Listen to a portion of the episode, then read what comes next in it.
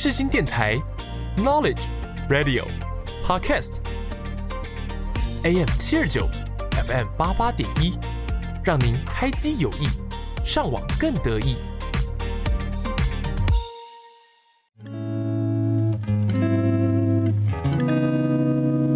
Hello，大家好，我是 Hannah，我是艾米，我们每周会透过影剧聊聊生活。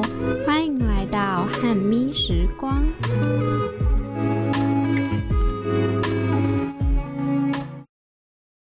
今天是 EP 四十五了，这周呢是五月的第二个礼拜，大家知道是什么节日吗？母亲节，对，我们来讲一下母亲节我们自己的规划好了。你先说，母亲节我那天就是非常的忙碌，其实我也是这几天才确定那天要做什么。我那天早上就是我们全家人要先去基隆的外木山，反正它就在一个基隆的海边，嗯，然后我们要去那边吃一个叫圣多里尼的餐厅。那只有你们家四个吗？对啊，哦本来还是要邀约别人家。为什么想要去基隆？当初要决定说母亲节要吃什么的时候，我们家就是每个人就是提一个意见。当我们真的要下定决心要定的时候，第一个是我跟我姐时间瞧不拢，那后来好不容易就瞧好，就是母亲节那一天的时候，发现餐厅都订满了。那你说你很忙，吃完饭呢？我傍晚要去听魏如萱的演唱会，哎，你真是不孝，你应该一整天都陪妈妈的吧？哎、不可能是这样子讲话的吧？好了，那我其实，你也要去听不是吗？当然我不是在母亲节当天，我是在礼拜六的时候，所以我觉得我比你好一点。当初我就是在刚录完电台的时候，然后跟你分享说，哎、等一下魏如萱要卖演唱会的票嘞。结果我永远记得你那时候就跟我说，我对告五人比较有兴趣。后来我是想说，没有听过魏如萱的演唱会，告五人其实很长，他之前就有来我们学校唱过了，就觉得好像可以把扣打留给魏如萱。这明明就是我跟你讲过的话。哦，对了对了，哎、那你们母亲节有想好要做什么了吗？我和我妹礼拜六搭车回丰原，然后礼拜日晚上说要跟我妈吃个饭，因为她礼拜日还要上班。我在想她是骗我，其实她礼拜日放假，其实她白天要先去约会。比如说跟我爸妈，然后把我跟我妹晾在家里这样。那你们去吃饭的时候，你你阿妈也会一起吗？后来就我们家十个人，我们的母亲节规划就是看魏如萱演唱会，然后跟家里的人吃饭，就这样，简直就是非常的简单。你知道为什么母亲节就是定在五月的第二个礼拜天吗？我在亲子天下有看到一篇文章，是写说，就母亲节的由来是因为那个时候有一个美国女生叫做 Anna，然后她的妈妈呢刚好在五月的第二个礼拜日过世。当时呢，也刚好是第一次世界大战，然后 Anna 就看到有非常多阵亡的士兵，他们的妈妈跟妻子就都很可怜。安娜就觉得说，设立这个纪念日不仅仅是为了要纪念母亲，然后也是希望说大家可以正视母亲对于这个整个家庭还有每个人的贡献，所以她就四处呼吁啊，然后写信去提议说，希望可以设立一个法定的节日，感谢妈妈的付出。这样，我还有看到其他国家蛮有趣，就是庆过祝母亲对庆祝母亲节的方式。塞尔维亚的母亲节，它是在三月八号，然后在当天呢，小孩子会溜进妈妈的房间，然后把妈妈绑在床上。妈妈醒来之后呢，她就会拿出藏在枕头下面的糖果跟礼物，然后作为一个交换，就是要求说小孩子帮他松松绑，绑，对对对。听起来超怪，而且怎么有点像万圣节要嗯 trick or treat 的感觉。每个国家庆祝母亲节的方式都大同小异，但是塞尔维亚我觉得是蛮有趣的。那你以后想要怎么样庆祝母亲节？你说当我成为母亲的时候吗？没错，啊，我希望，其实我也觉得可以一起吃个饭就好了欸。哦，对啊，如果小孩子平常都很乖，我就阿弥陀佛了。突然想到今天早上我妈才刚跟我说，就她前面先铺陈了很久，那后面就是直接说，哦，那个生日母亲节礼物的部分，我想说。呃那个运动手表，那个用起来怎么样啊？我就说怎么了？你想要吗？运动手表，他是说 Apple Watch 那一种吗？没错，或者是小米那种也可以。他就这样默默的，许愿的，对，默默的看着我。然后后来我就我就说哦，好好啊什么的，我就先淡淡的带过。然后等到我要开始准备换衣服要出门的时候，我就说：“那你今天下午有空吗？你要一起去看吗？还是我看就好了？”然后他就感觉就是觉得很突然，就说：“啊，这么有效率的吗？我早上才刚讲你就要去做了吗？”结果我就跟他说。没有啦，是因为我后面 schedule 也很满，我只剩今天下午了。哦，那你有你有跟你姐讨论吗？呃，有，我后来有我赖她，我就说，嗯，妈妈好像想要什么什么什么，我去看吗？问号。然后我姐就说，好啊，你再跟我讲价钱。你们两个，你们两个很平淡呢。对啊，超平淡。妈妈听到这一集，应该想说，哦，好好开心，我女儿早上在跟她许愿完，然后下午就要带我去看。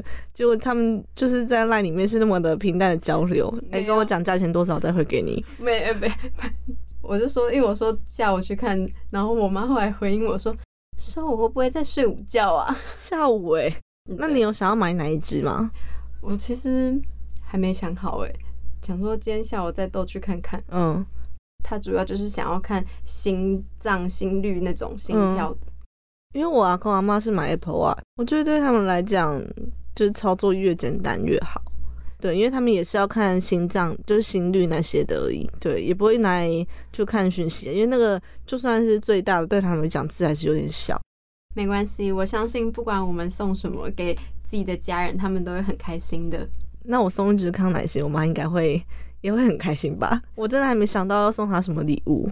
我今天早上就是要从我家到学校的路上，就发现附近的菜市场有议员在发康乃馨，不然我下次先帮你拿几支。那你帮我多收集几支？那你帮我看一下那个效期可以大概多久？要是真的话，那有效期。真的话不是有效期吗？它不会打在上面吧？哦，你就问那个议员，哎，请问一下，那个这朵花大概可以维持多久？可以到母亲节当天吗？他说，那你可以当天再来拿一支。好了，开玩笑的。那我们就先来休息一下，听个歌。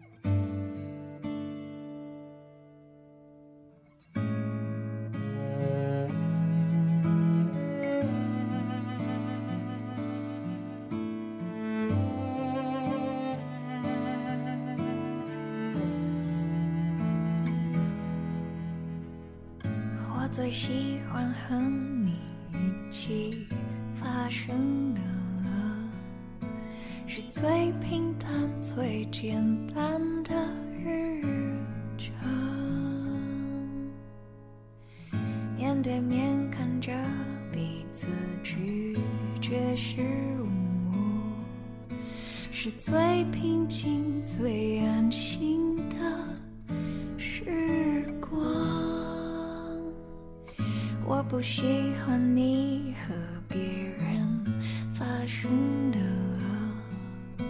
是最暧昧、最不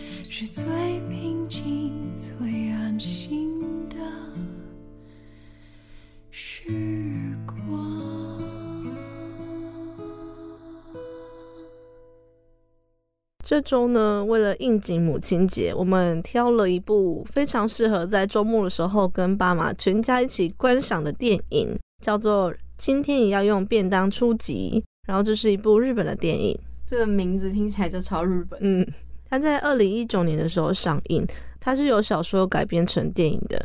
然后当初这本小说呢，狂卖了二十多万。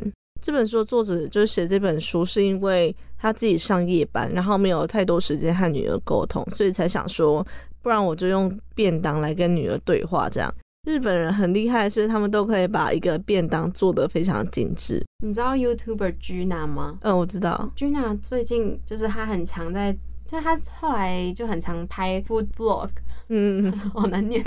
然后我之前前几天看她有一集，就是她就在帮她呃男朋友做便当，就她一次就做可能三天到四天。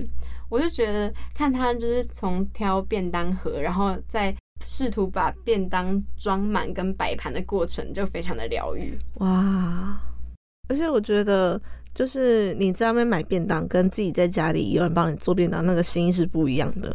就你去外面买便当，你就是花钱，然后买一个温饱的食物；但你如果是家里有人帮你做的话，是更有心意的感觉。你说就会很期待这样打开来的感觉嗯吗？，对对对。在讲这部电影的开头之前呢，想要先讲一下他们拍摄地点。他们拍摄地点呢是在八丈岛，它在东京的小岛上面。然后八丈岛呢，它的人口其实只有大概七千多人。那那个地方因为比较偏南方，所以平均气温大概是十七点八度。其实我很好奇，就是他这个剧是不是有跟巴掌岛的观光局合作？因为他一直在这个剧里面强调那个地名。在这个岛上面啊，还有温泉，还有牧场，哎、真的好像绿岛，绿岛也有朝日温泉。但是没有牧场吧？我是因为看了这部电影之后才知道有巴掌岛这个地方，然后我也是，嗯，然后感觉好像可以去看看。如果就是你想去东京的话，因为它是东京的一部分。这部电影主要是在讲述一个妈妈跟女儿的故事。妈妈呢是小原良子所饰演的，你应该看过。去年有一部讨论度非常高的影影集，叫做《金鱼妻》。那这个妈妈呢叫做香知，然后她的女儿叫做双叶，我觉得双叶长得有点像台湾的 YouTuber 旅行 YJ，但你觉得不像，对不对？我觉得没有很像。好啦，这是个人的小个人的意见，嗯，嗯那你说妈妈跟双叶的故事，嗯，他们住在日本的八丈岛。然后相知呢，她有两个女儿，小女儿双叶她是一个高中生，那大女儿她就是上了高中之后就要搬出去自己住。然后双叶呢，她非常的叛逆，妈妈早上的时候起床跟她讲话，比如说要记得拿便当，或者是赶快起床什么的，她都是不跟妈妈讲话，沟通的话还要用手机讯息。我会觉得她的人格很分明，因为我们也在这个电影当中有看到他跟他朋友之间的相处，嗯，就是你不觉得是有一种他有一个人设在，对，是一种就是他跟朋友的时候是一种很闷骚的感觉，嗯，就是酷酷的，对酷酷的，可是你不会觉得他没礼貌，你会觉得他是亲切的，还会有点小害羞嘛。就他嗯跟朋友相处是这样，但是他一见到他妈妈，就是他会是会直接跟他妈妈说你很烦，我就是滚开这种。我就是对最亲近的人会表现出，就你的所有情绪都可以展现出来。因为你在学校，你如果不爽的话，你直接骂你同学，同学会觉得很莫名其妙嘛。而且也会完全真的不想包容你。对啊，对啊，对啊。好，然后就双叶这个情况呢，就让香知非常抓狂。但是香知它也不是一个省油的灯，她就想说，嗯，好，你既然这么做，那我要来做一件你讨厌的事情。所以他就在便当里面开始用一些特殊的花样，对，每天都要带便当，有时候他就会出现贞子，或者是一些日本的搞笑艺人，他会用海苔，然后跟 cheese 去做成那个图像。他每次只要一打开餐盒，然后大家都会凑上来看，说今天又是什么样的角色。然后有时候也会讲一些话，比如说要记得洗碗，同学就会说：“哎、你真的要洗碗啊！”然后连他回家的时候，邻居的北北也说：“双燕，你真的要洗碗。”对，就是不知道为什么消息都可以传得很快，大家都知道他今天的便当是什么图案。妈妈呢，她就每天早上早起做便当，做这个造型便当。我觉得那个妈妈应该都没有在睡觉吧。那双叶呢，虽然说他觉得妈妈一直做这个便当非常的烦，但他还是把它全部吃光光了。哎、对，你不觉得这其实双叶有点傲娇吗？表面上感觉好像没有很喜欢，可是同学们凑上来看他便当图案，然后如果就是有称赞说，哎、好可爱哦，或是你妈妈好厉害哦，诸如此类的话，其实他内心是蛮开心的吧？哦，对，但他因为就是青春期很别扭，就心里是很开心，说有人称赞我妈妈做的便当，但又不好意思表现出来。你有没有发现他们便当出来的时候是没有一个要去蒸便当的过程？嗯，他们都是用一个像饭巾把它包起来，然后就带去学校，中午的时候就直接拿出来吃。那万一像现在夏天不会被闷坏吗？我觉得是那个地方，因为那个地方的温度其实就十七、十八度而已，哦，对，就不像台湾这种地方，可能有时候就飙到三四十度这样。还有一个啦，就是因为他妈妈的便当都是早上现做的，嗯，所以也不会说前一天晚上还要先冰在冰箱的感觉，哦，对对对就是不，用先冰起来。因为有时候我们带便当都是前一天晚上就先去准备好，那你不可能直接在空气中放到隔夜，因为嗯就太久了，所以才要冰冰箱。但它因为是现做的，所以就可以直接带去。嗯。那你有去过日本吃他们的冷便当吗？就他们连车站那种便当，我们铁路便当是热腾腾的，但他们都是冷的便当。我有记得我之前在日本吃的时候，他们有时候中午会有那种定时，嗯，那它的定时就是一个就是一个套餐，一你一看就会发现他们是一格一格的，然后可能都每个小菜这样一点点一点点一点点，嗯然后只是可能会有一个主食，比如说猪排。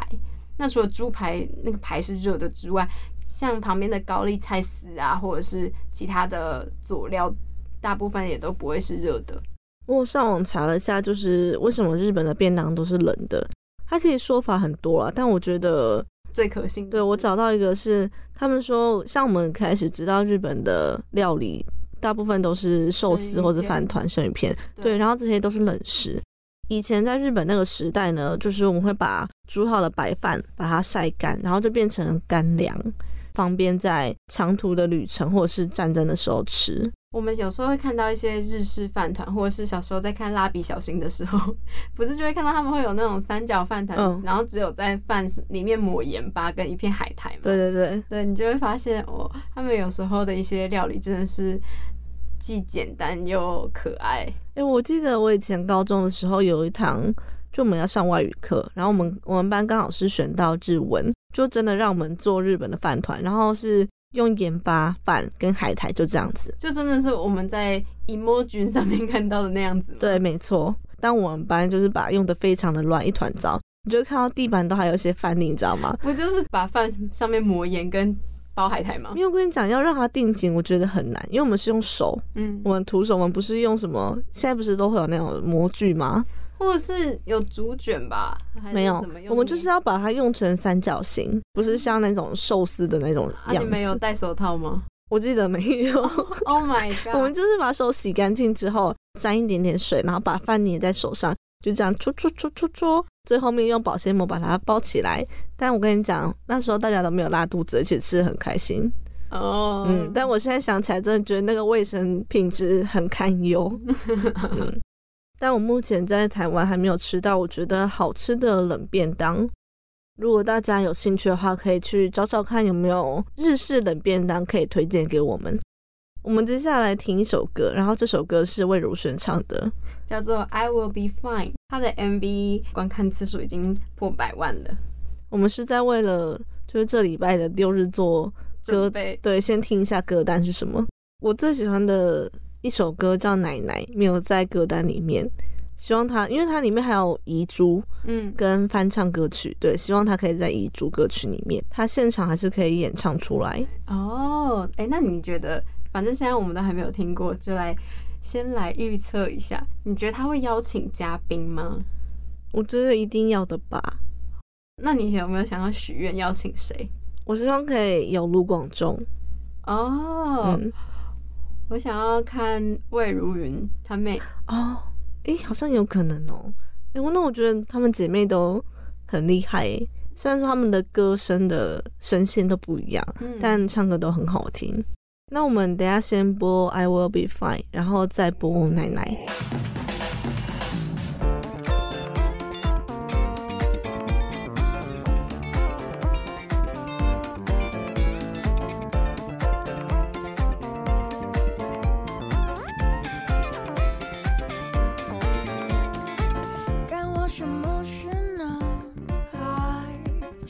说什么也只剩脏话。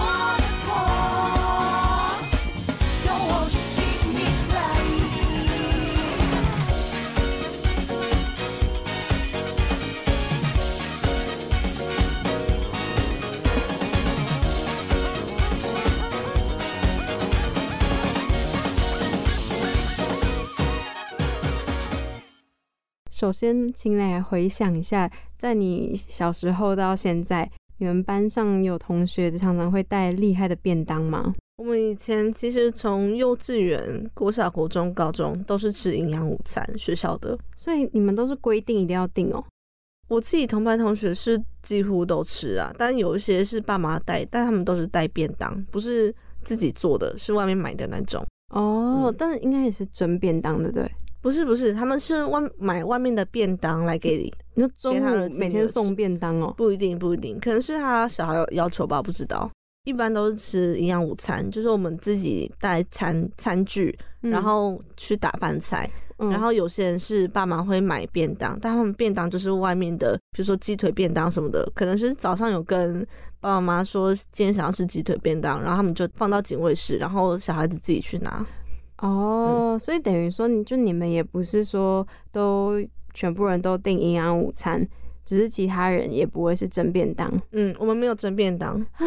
我们是生活在同一个时期吗？我前几天才知道说，北部的学生是不是都要带便当？应该说订营养午餐的比例不高，不高，大概就是接近一半。是因为营养午餐不好吃吗？对，不好吃真。假的？那应该是我们中部的营养午餐很好吃，真假的？你们真的很好吃。很好吃。你没有听过就是营养午餐的都市传说吗？荧光咖喱啊，电话线木耳啊。可是我们也会有哎、三色但是但是是好吃的。我还记得我们国小的营养午餐，因为我小时候是念公立的，所以他们就会一定要遵守一些政府规定的，要什么挤蔬果啊。那时候大家就很常会买外面的，或者是大家自己带便当，嗯，或者是我们也有些人会订外面，就是订外面餐厅的。那如果你自己带便当的话，是前一天晚上你们在吃饭的时候，在大家吃之前就先装好吗？还是你妈妈早上做？但是小时候我还是都是订 学校营养午餐，因为他们太忙了。然后如果说订外面，可能我妈也想说，嗯，那个餐厅的感觉会蛮油的。那时候我就会看别人都吃什么，就是我是那种观察的角度去看，说大家都在吃什么。然后那时候我的朋友，国小的好朋友，然后他们家有请个阿姨，所以她的便当永远都是看起来超级好吃。哇然后还会有那种有机水果。我是国小那时候才知道，哇，原来有无籽葡萄 那种皮可以直接吃下去的。然后回家就直接说，妈，我也要，我也要吃无籽葡萄。那你妈会说什么？葡萄就是要吃有籽的那种才有台湾的味道啊，酸甜。那时候我们就会把桌子并在一起，嗯然后交换便当吃。那你会觉得很羡慕那位同学吗？就是有一个很厉害的便当。其实我也不会很羡慕，因为他总是会分我吃，因为太多了他也吃不完。那他的便当会有那个吗？卡通图案吗？还是就是很多菜色很丰富？它没有卡通图案，但是丰富，而且是有分层的，哇哦，就是那种一层一层的便当。然后我就想到说，我之前也有听过，就是人家分享，就是说在他们以前，就是可能是我们爸妈那个年代，就是如果家里就是根本就没有时间那边帮你做便当，也不可能去外面买，有时候常常就是煮白饭，然后里面用一颗梅子，然后或者是撒一些那海种苔粉，对对对，或者一点酱油那种。嗯，然后他们同学要吃便当的时候，就不敢直接把便当盒是直接掀开来，都只敢剥开一个小角，然后用这样子吃。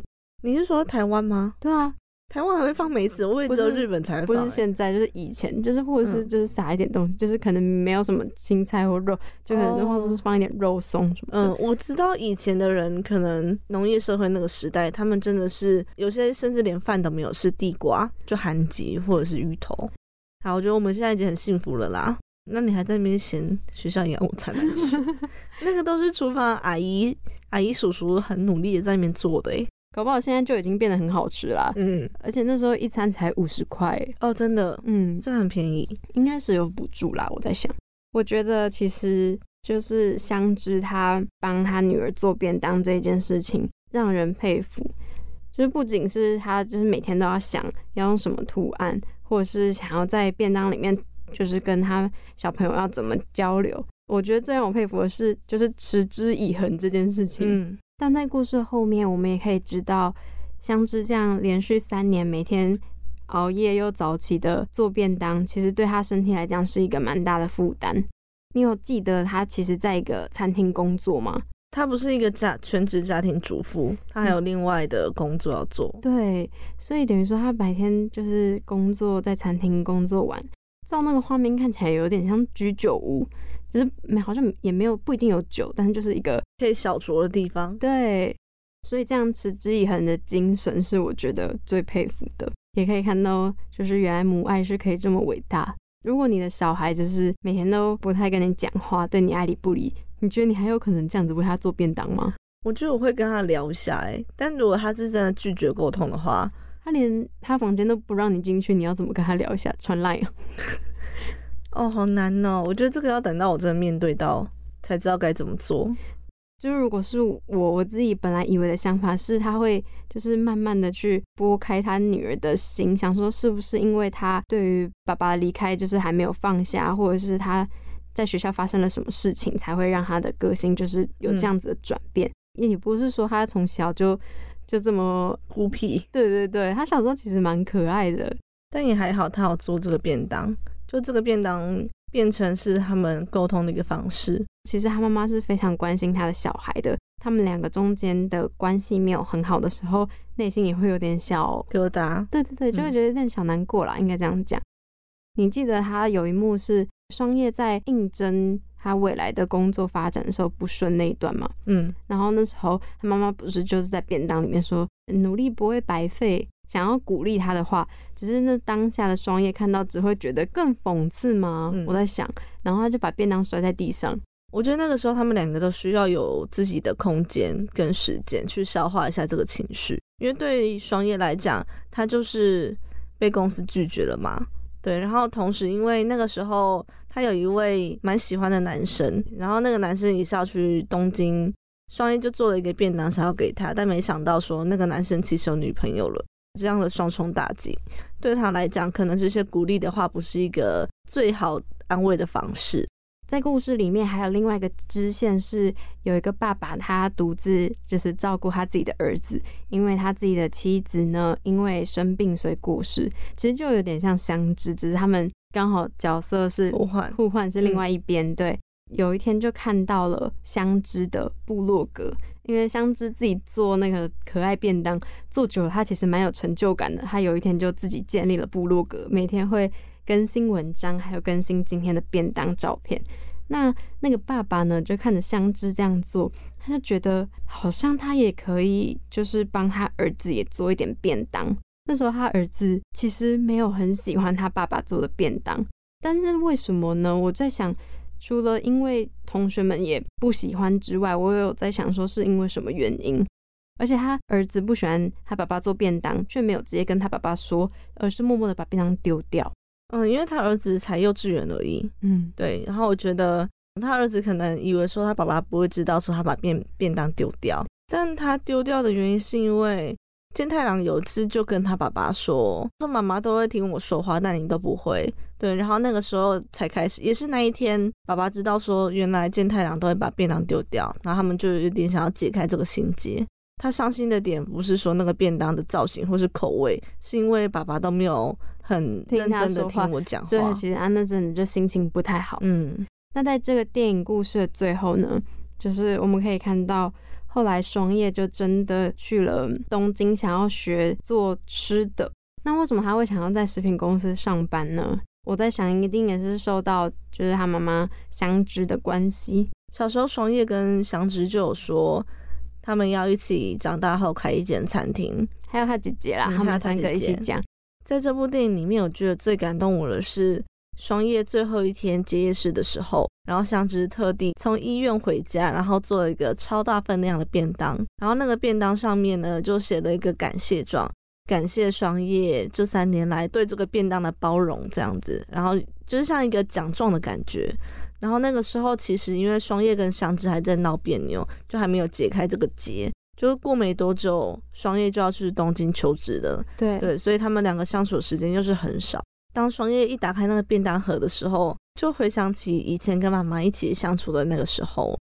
其实有一段是我觉得也蛮感动的是，那时候他妈妈就是因为有点快要中风的症状，所以住院嘛。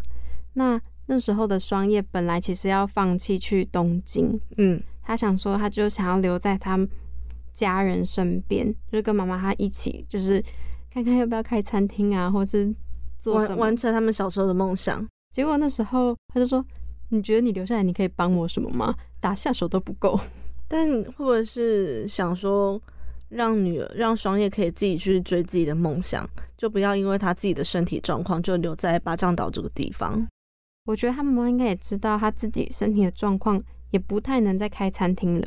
那我觉得大家可能会很好奇，说，诶，那这个家庭里面就只有妈妈跟两个小孩嘛？那爸爸去哪里了？那我觉得这个部分呢，他在电影里面其实是有提到的，让有兴趣的听众朋友们可以自己去观赏这部电影。我觉得这个爸爸的存在对这个家庭来讲也是很重要。那我们先休息一下。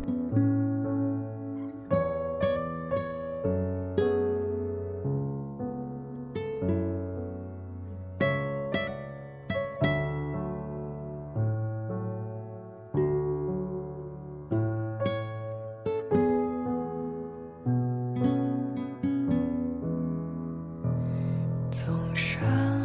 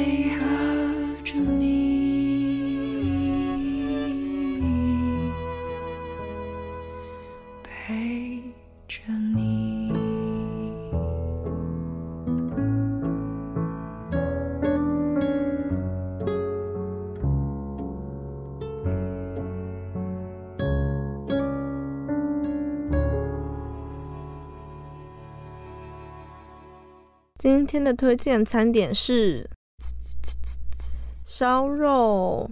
对，身为台中人的我呢，要来讲一下茶六跟乌马。那哎，讲到这个，那我跟你说，就是我在台中生活的表哥是跟我推荐老井。哦，老井其实最最近很多人去吃老井，没错、嗯，但我最喜欢的还是我最喜欢的是乌马啦。我爸是茶六派，那你有吃过老井吗？没有，好像还没有吃。其实我真的忘记有没有去吃过了。不然你等你吃完，你再告诉我，你可以在后续更新有没有赢过这两间。好啊，那你自己有吃过茶六跟乌马，你比较喜欢哪一间？我好像是茶六派耶，因为我觉得乌马好吃的是它的的鸡汤，还有那个海鲜粥海鲜粥。茶六我觉得比较好吃的就是它某几份主餐的肉，嗯，因为我现在要我想起乌马的肉好像没什么记忆点。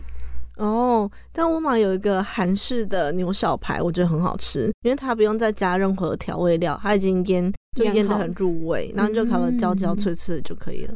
那甜点的部分呢？我记得茶六是有冰淇淋，它其实会一直换菜单。我上一次去吃的时候，它是换成你记不记得他们都会有那个奶盖的蛋糕，然后上一次是珍珠奶茶口味。然后觉得还不错，但是有时候会有一点点偏甜哦。但是茶六的那个果汁啊，果汁蛮好喝的。嗯，甜点除了蛋糕之外，还有红豆紫米粥，它是有汤圆的。然后它会附一个像椰奶的给你，像小小一杯椰奶，然后给你自己加。那椰奶我以为是奶精，我其实有点忘记，但那个我都没加。我现在好想吃哦！我只记得我们大一去吃乌马的时候。有同学不小心把可尔必斯倒在别人的身上，他们还去厕所吹，然后出来的时候还说：“哎，你知道他们那个吹风机是 Dyson 的？”那你喜欢吃五马的什么？就是因为你刚刚说你是五马派，我还是最喜欢他们的鸡汤，鸡汤跟韩式牛小排。但因为现在很多烧烤店他们都有推出像鸡汤或者是什么高汤之类的，我要举手发问：那鸡汤大叔的鸡汤？你觉得 OK 吗？啊，这不一样啦！不是因为他们也是有推出鸡汤啊，所以我的意思是说，你会因为鸡汤大叔就是有就是那种鸡汤底，所以特别喜欢去吃吗？其实不会，我会觉得说，你到火锅店吃，所以你就是会有很多汤底可以选择。那鸡汤只是里面其中一个选项，除非它鸡汤真的非常强。但我觉得鸡汤大叔的汤底没有，就是让我惊艳到，说我好像可以为了鸡汤去吃。那你刚刚说你是茶六派，对对，那你说我讲完了，因为肉，因为肉，因为肉，你觉得 CP 值比较高，还是因为我那时候在吃茶六吃的很饱，然后我们去吃乌马的时候没吃饱？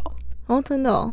但我觉得他们两个的分量，像我们家如果四个人吃的话，都会点三人的套餐。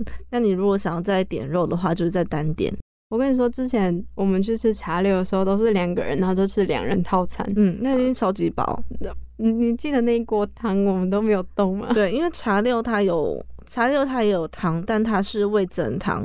对，然后你对你煮，嗯，然后里面有豆腐、海带芽跟鲑鱼块。嗯，对面这位小姐呢，她现在瞪我。对，之前有一次去吃茶六的时候，他们因为两个人就点两人套餐，就太饱，所以那一锅。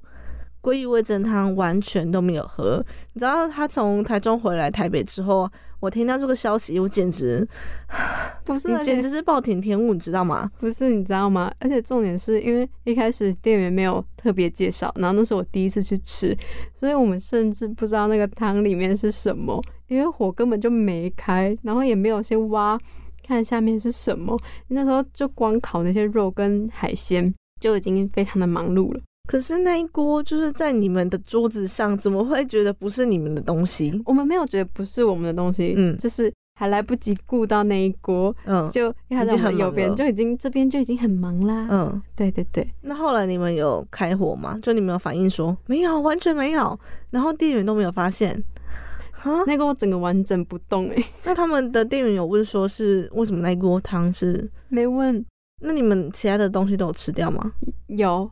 我们只有什么没吃？我想想看，好像虾子一两只没吃完，其他肉都吃完了。我只记得我每一次去吃就是这种烧肉的时候，通常都是在下午三四点吃，都我们都定那个，都刚好都定到那个时间。嗯，然后晚餐都直接不用吃了。我爸最喜欢茶六一点是他觉得他们的海鲜的分量很够，像他们有套就是透抽嗯，套套丢，对，然后还有他们虾子也蛮大只的，还有青鱼，哦，青鱼是一整块青鱼，然后我爸妈他们也蛮喜欢吃，我也蛮喜欢吃的，嗯，但是我记得乌马好像就没有。特别海鲜的部分，对不对？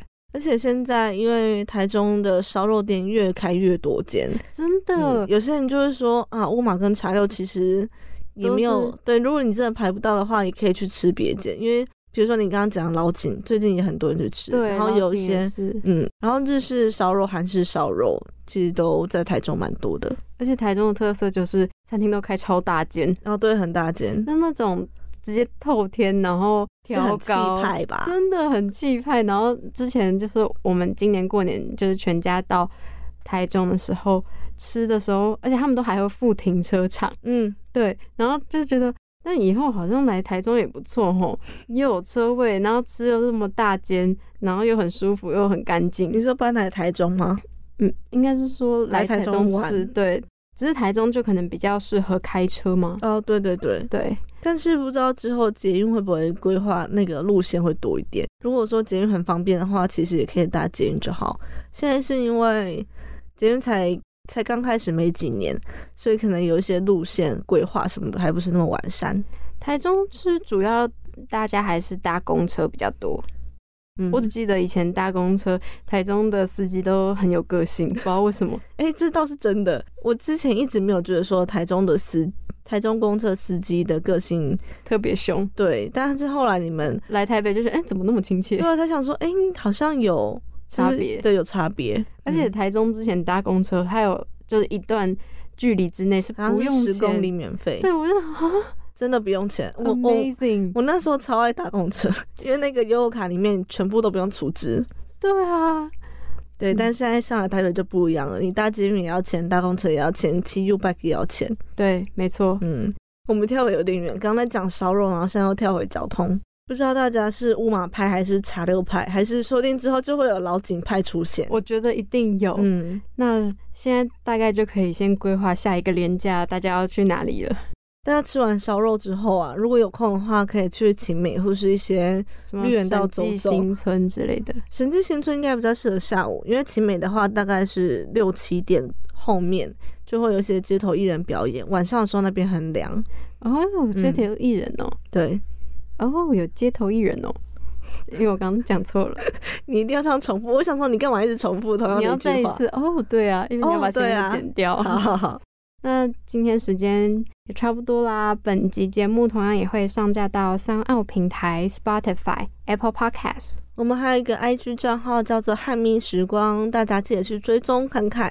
我们会在里面放一些电影台词或是影集金句哦。嗯，祝大家母亲节快乐！耶、希望我可以赶快找到我妈想要的礼物。下礼拜见，拜拜。